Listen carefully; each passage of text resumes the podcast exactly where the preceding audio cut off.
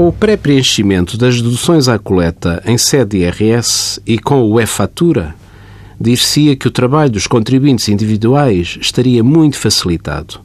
Contudo, a realidade é bem diferente.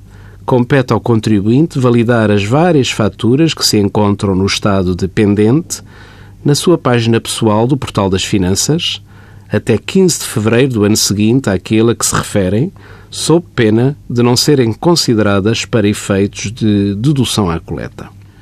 O estado dependente das faturas deve-se ao facto do sistema não reconhecer muitas vezes o CAI, o Código de Atividade Económica do Comerciante, obrigando o contribuinte a efetuar a afetação a despesas de saúde, despesas de educação ou despesas gerais familiares.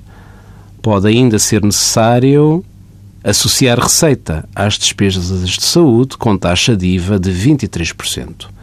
Não se esqueça, pois, de atempadamente entrar na sua página pessoal do Portal das Finanças e validar as faturas que se encontrem pendentes e inserir manualmente algumas que, eventualmente, não tenham sido comunicadas pelo comerciante, para poder beneficiar dos valores máximos legalmente previstos no Código do IRS. Envie as suas dúvidas para conselhofiscal.tsf.occ.pt.